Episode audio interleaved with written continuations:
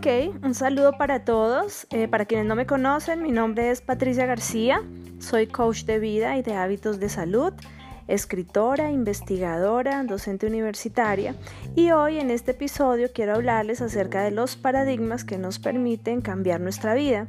Me voy a enfocar en tres paradigmas importantes, no sin antes iniciar con una frase que me encanta eh, de John Luke y dice, el trabajo del maestro no consiste tanto en enseñar todo lo aprendible, como en producir en el alumno amor y estima por el conocimiento.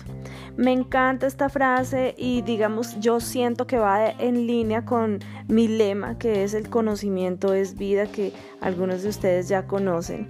Bueno, entonces vamos a hablar de nuevos paradigmas importantes. En el episodio anterior había alcanzado a tocar algunos como eh, hablar de la salud no es la ausencia de enfermedad, de que la salud no es una meta, hablamos del paradigma de la belleza y hablamos también del ideal de imagen que debe partir de nosotros mismos. Hoy me voy a centrar en uno nuevo que para mí es muy importante y es eh, cómo nosotros concebimos el ejercicio. El ejercicio es muy importante para nuestra salud. Entonces, muchos autores dicen, haz ejercicio porque amas tu cuerpo, no porque lo rechazas. Y es algo que nos invita a reflexionar. El ejercicio no puede ser un castigo porque admiras todas las capacidades de tu cuerpo para hacerlo. Es importante y necesario valorar lo que tenemos. Tus hábitos de hoy definen la mayor parte de tu vida. Para disfrutar una mayor parte de tu vida, es importante pensar cómo quieres estar durante los próximos años, hasta dónde tú quieres llegar y disfrutar, cómo te ves o cómo quieres estar, eh, digamos, en los 85 años, dependiendo de alguien o haciendo ejercicio. No es opcional hacer ejercicio. Hoy en día la salud, no solo la salud, sino nuestro cuidado no lo pide. Nuestro cuerpo no lo pide a gritos también.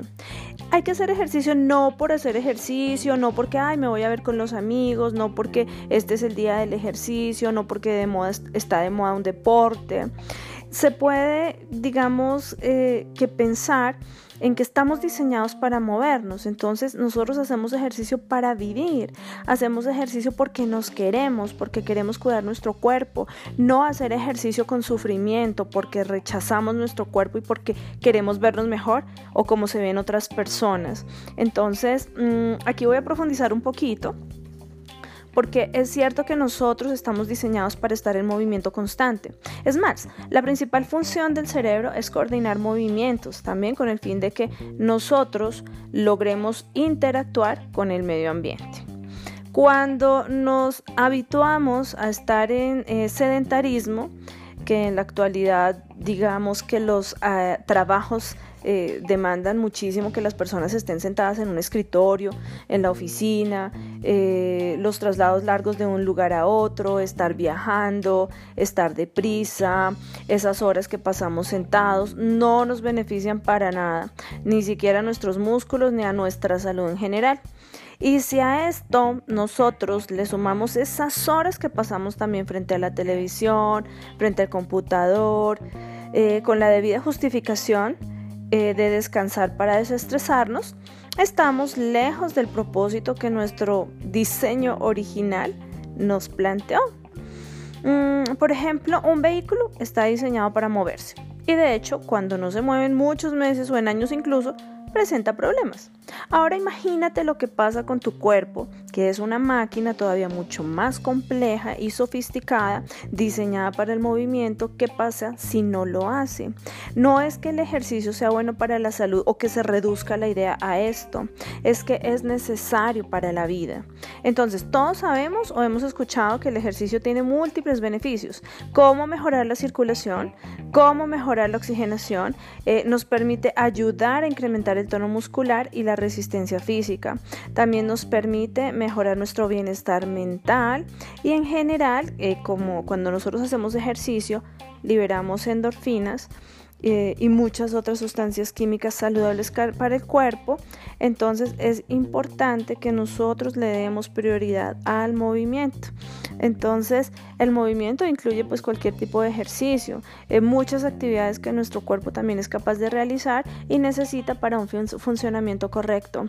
Ojo, importante que no dediquemos solo un día a la semana a hacer ejercicio y que ojalá no sea ejercicio demasiado extremo, porque si nosotros no estamos acostumbrados a que a diario, cada día de por medio, eh, nuestro cuerpo reciba esa actividad física y que vaya cada vez, mm, digamos, sintiéndose más fuerte, es posible que si dejamos solo para los días domingos o solo para los fines de semana y hacer eh, deporte extremo, nuestro cuerpo se resienta y tampoco va a ser saludable. Eso podría ser eh, el, claro ejemplo de que hago ejercicio no porque me amo, eh, sino porque de verdad tengo una condición que hace que no me dé cuenta de que todo esto también tiene que ser mediante un proceso.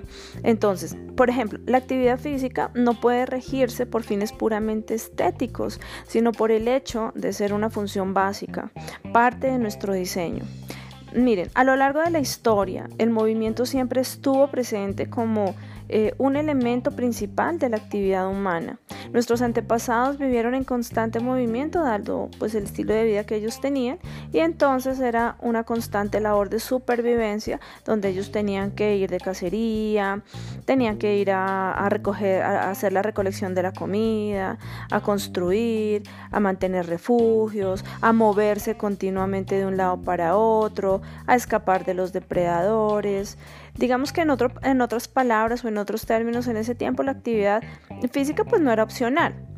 Mm, cuando vemos que va pasando la vida y va desarrollándose también el ser humano generación tras generación, eh, hemos ido evolucionando y también nosotros nos hemos adaptado a nuestro entorno. Y sí, el estilo de vida eh, digamos que también se ha dado con todos estos desarrollos tecnológicos, con nuestros hábitos de trabajo, pues también ha, generado, eh, digamos, una especie de vida sedentaria y sin movimiento durante la mayor parte del día. Las comodidades de la vida moderna también han cambiado drásticamente la manera en que vivimos y en que nos movemos. Han provocado una desconexión de nuestra mente, eh, y de nuestro cuerpo, es decir, física y mental, de todas las capacidades motoras que nosotros tenemos. La mayoría de nosotros al menos, o a menos que hagamos un esfuerzo eh, por ser físicamente activos, casi no realizamos ejercicio alguno en nuestras actividades cotidianas. Muchas veces pues eh, el, trabajo, las largas horas de trabajo pues no permiten eh, que nosotros tengamos la disciplina para sacar un tiempo y hacerlo. Incluso las ocupaciones que en algún momento involucraron esfuerzo físico también mm, han sido reemplazadas por algún tipo de tecnología que requiere el mínimo esfuerzo. Eh, esto se puede traducir en hábitos de vida sedentarios que entran en conflicto con las necesidades de nuestro cuerpo, que sigue esperando ese movimiento necesario, sobre todo también para hacer que nosotros nos emocionalmente también nos podamos sentir relajados y nos podamos sentir bien.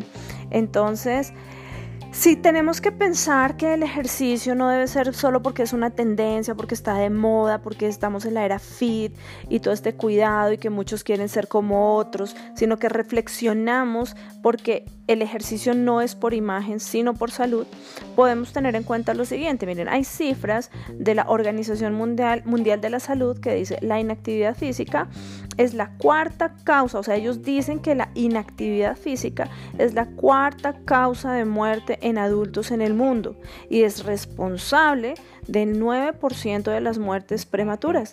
Hay muchos estudios al respecto y todos están concluyendo hoy en día lo mismo. Estar sentados o inactivos durante un periodo prolongado está impactando de manera significativa la función de nuestro corazón, la función cardiovascular y metabólica.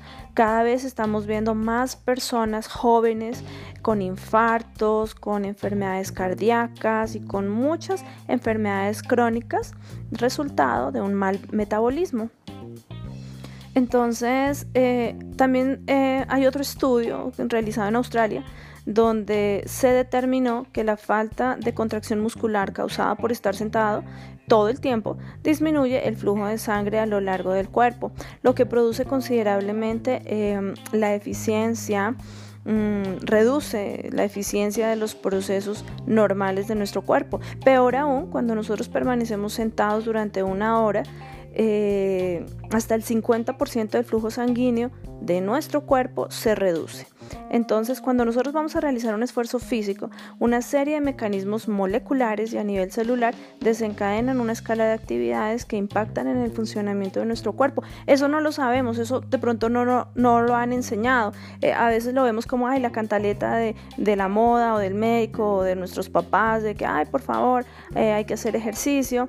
Sin embargo, cuando nosotros nos explican realmente las bondades y los beneficios del ejercicio y la razón de ser de este, seguramente vamos a tomar un poco más de conciencia. Eh, la falta de movimiento realmente crea problemas porque las células y los tejidos responden a los estímulos del entorno y al no haber tales eh, estímulos pues estas se deterioran.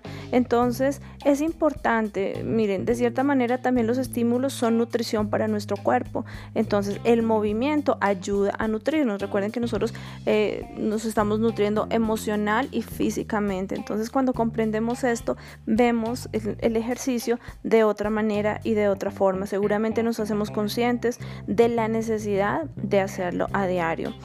Hay otras preguntas que surgen en este paradigma y una de ellas sería, bueno, entonces, ¿cuál es el mejor ejercicio para mí o cuál es el mejor ejercicio para ti? Pues la única respuesta para esta pregunta es el que más te guste. También, pues no busques el ejercicio que más queme grasa o el que esté de moda. Esos los vas a terminar dejando porque pues no puedes hacer todos los días algo que no te gusta.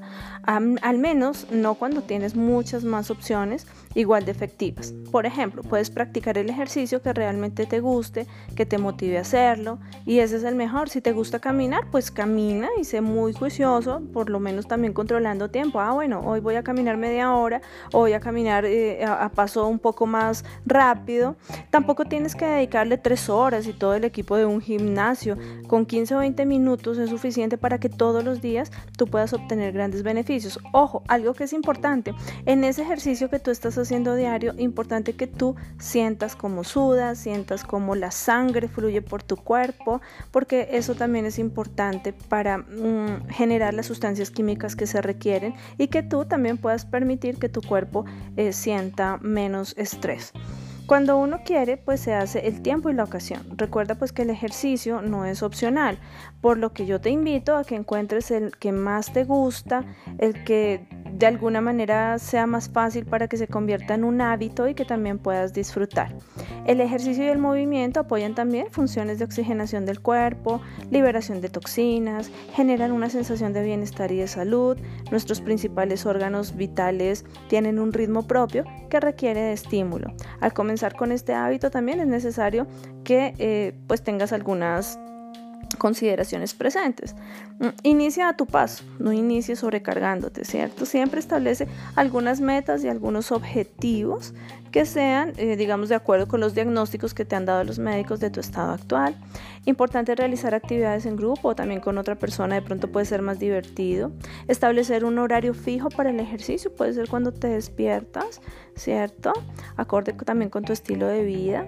Si no tienes tiempo, pues no pretendas dedicarle mucho tiempo, pero como ya te decía, a la semana lo puedes hacer 5, 4 o 5 veces a la semana muy juiciosamente durante 15 minutos y iniciando por, por esa parte vas a lograr muy buenos beneficios. Mm, también eh, importante nunca, que nunca te desanimes si tienes que interrumpir tu entrenamiento por X o Y razón. Entonces, importantísimo tener en cuenta estas recomendaciones. No tenemos que hacer tiempo para hacer ejercicio o ir a un gimnasio necesariamente. Mm, las estadísticas también dicen, muchas personas pagan el gimnasio, van al gimnasio y pues eh, digamos que lo dejan, lo abandonan. Entonces, creo que para iniciar es, es importante que tú empieces a establecer una rutina diaria y sobre todo que empieces a establecer unos objetivos. Importante que te sientas cómodo, que te sientas eh, no que es una obligación o que tienes que hacer ejercicio extremo para sentirte bien, para ser aceptado por los demás eh, o algo así. Entonces, que sea algo que te guste realmente. Piensa que te gusta, eh, vívelo, disfrútalo, inténtalo, pruébalo. Sé que hoy en día en las redes y en muchos lugares vemos eh, diferentes formas de ejercicio no es necesario que hagas eh, ejercicio extremo. Hoy en día también a, veces hay consejos equivocados o a veces nosotros no sabemos porque no tenemos una cultura adecuada en torno a ese tema. Entonces creo que hay una en este momento una gran invitación a aprender, a estudiar y sobre todo a que tú te conozcas. Recuerda que lo que hace el vecino no es lo mismo que te sirve a ti porque todos funcionamos de maneras distintas, inclusive tenemos gustos distintos. Bueno, ese paradigma es muy importante. Eh, otro que considero súper valioso también para tener en cuenta es el paradigma de eh, el cuerpo no enferma.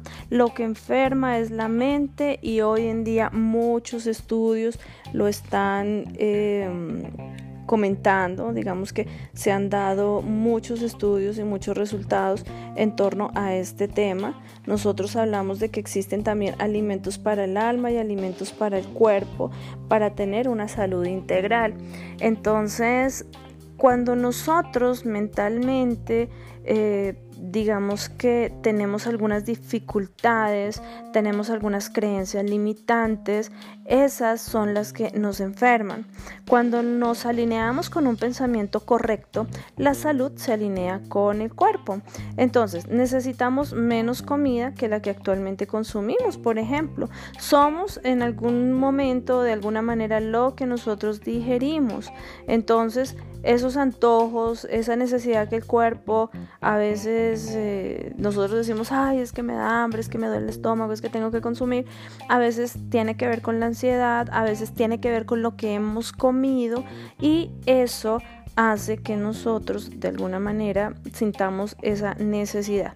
El hecho de que nosotros debemos comer a toda hora también es mental los últimos estudios y si tú empiezas a conocer tu cuerpo, te darás cuenta de que no es así. El estrés y cuando nosotros tenemos algunos desequilibrios es, hace que nosotros sintamos la necesidad a toda hora de estar consumiendo alimento. Entonces, hoy en día el paradigma de que nosotros tenemos que estar comiendo eh, cada dos horas o cada rato y generar un metabolismo eh, acelerado no es cierto, ya muchos estudios lo han comprobado. Entonces, importante, importante que nosotros eh, escuchemos nuestro cuerpo. El hecho de que nosotros cambiemos, eh, escuchemos nuestro cuerpo y si tú cambias la percepción que tienes de él y te das cuenta también de una manera consciente cómo te estás alimentando físicamente, entonces te darás cuenta que tu mente también seguramente se sentirá más tranquila, se sentirá más relajada. Tus emociones te pueden limitar para estar bien también. Una enfermedad es una expresión de algo incoherente que está funcionando en nuestro cuerpo. Entonces las enfermedades cualesquiera que sean y manifestaciones siempre pues sabemos que han acompañado a la, a la, a la humanidad. Eh, han estado presentes en nuestra vida. No, eh, digamos que eh, hasta hoy en día que hay tantos medios de comunicación, pues nos han permitido tener más acceso a cierta información que inclusive hace que nosotros nos conozcamos más. Entonces, siempre nosotros hemos tratado de lograr las enfermedades, las situaciones difíciles o los síntomas que nosotros tenemos y queremos enfrentarlos con éxito. Pero entonces, las decisiones que nosotros tomamos correctamente respecto a la alimentación, eh, física eh, o la alimentación para el alma, pues son las que pueden hacer que nosotros nos sintamos mejor.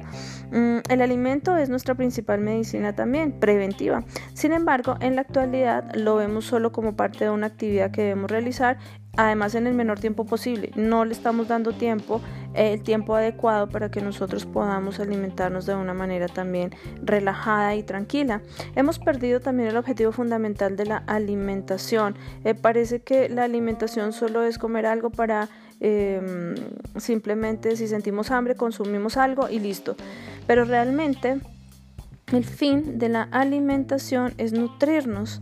Entonces, Mm, nuestra, nuestra, nuestra salud es el resultado de muchas acciones que son físicas y espirituales.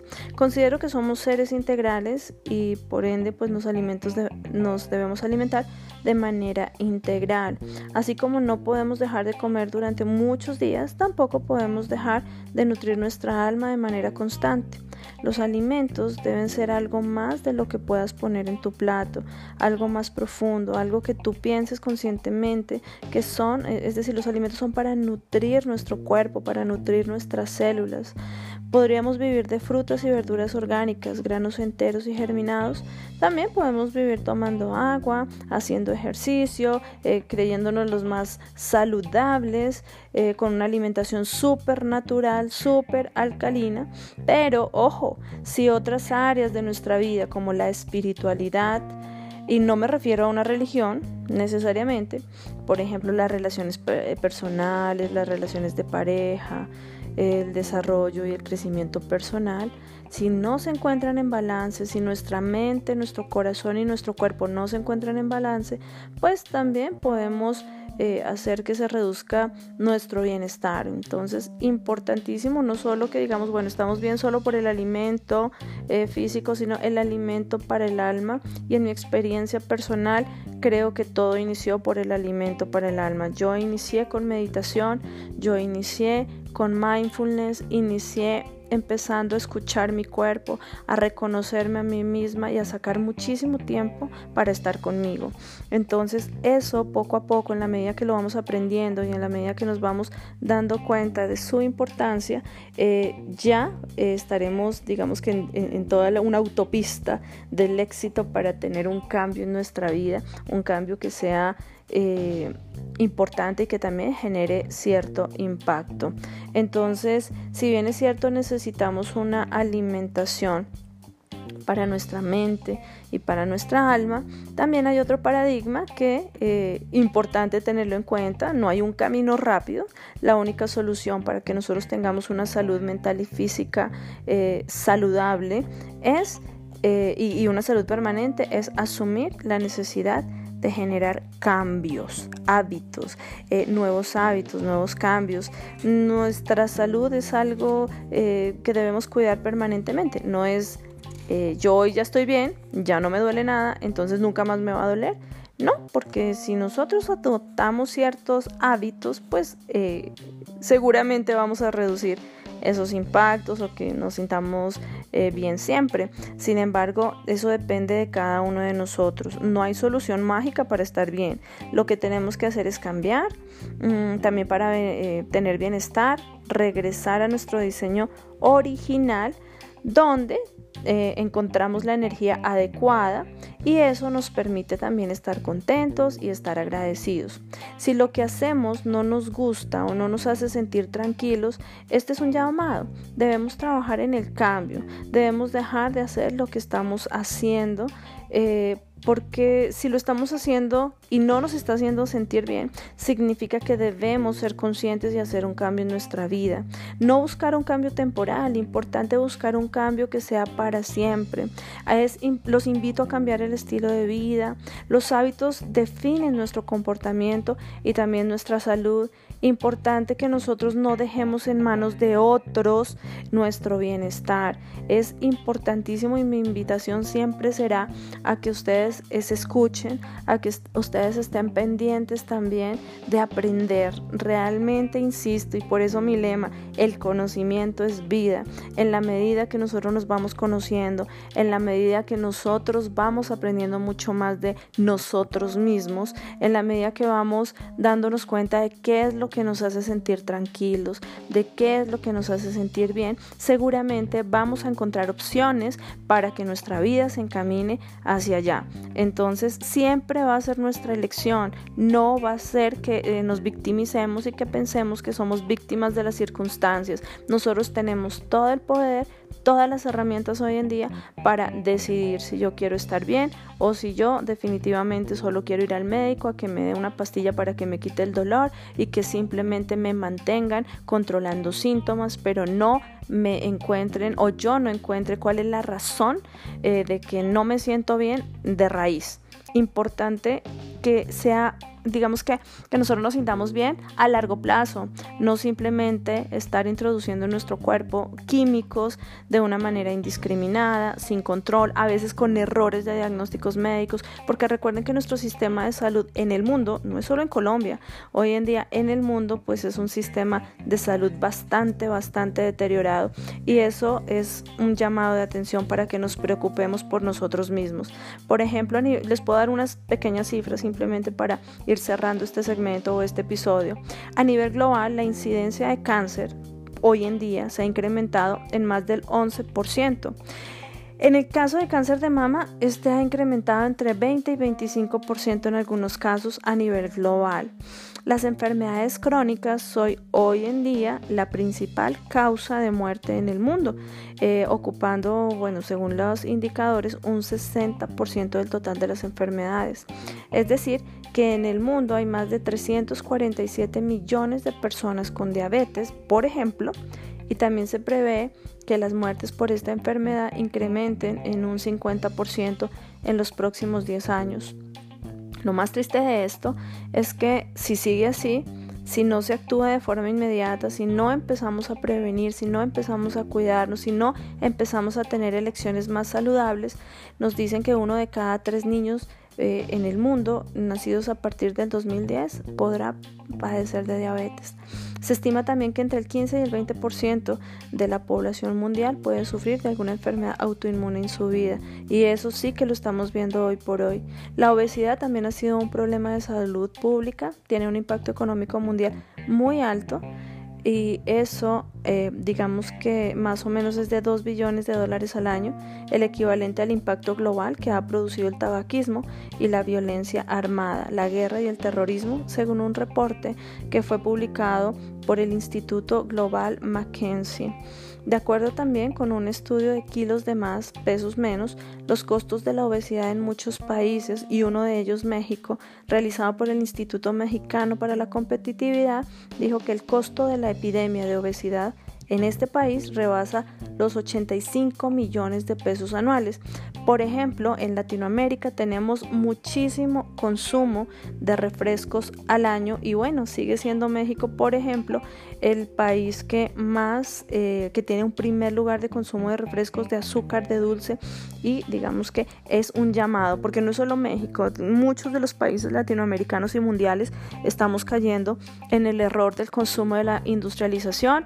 No muchos de ustedes saben que yo estudié también publicidad y mercadeo que yo sé cómo se maneja la industria de los alimentos, de los alimentos procesados. Desafortunadamente hasta que tú no aprendes, pues no te das cuenta, hasta que tú, eh, digamos, no consultas o no te das cuenta desde una experiencia personal, pues piensas que lo que estás comiendo y lo que te están vendiendo es lo más saludable porque te lo están vendiendo así. Y lo pongo entre comillas, saludable. Pero definitivamente eso no es así. Estamos en una crisis de salud, vivimos inflamados, vivimos con mala digestión y eso hace eh, que nosotros empecemos a tener muchos problemas de salud. Entonces, hay muchos doctores hoy en día en el mundo, médicos, que están muy interesados en que la, la, salud sea algo que esté en primer lugar y que cualquier enfermedad de estas llamadas crónicas pueda, que, que surgen muchísimo con la inflamación e inflamación prolongada de nuestro cuerpo,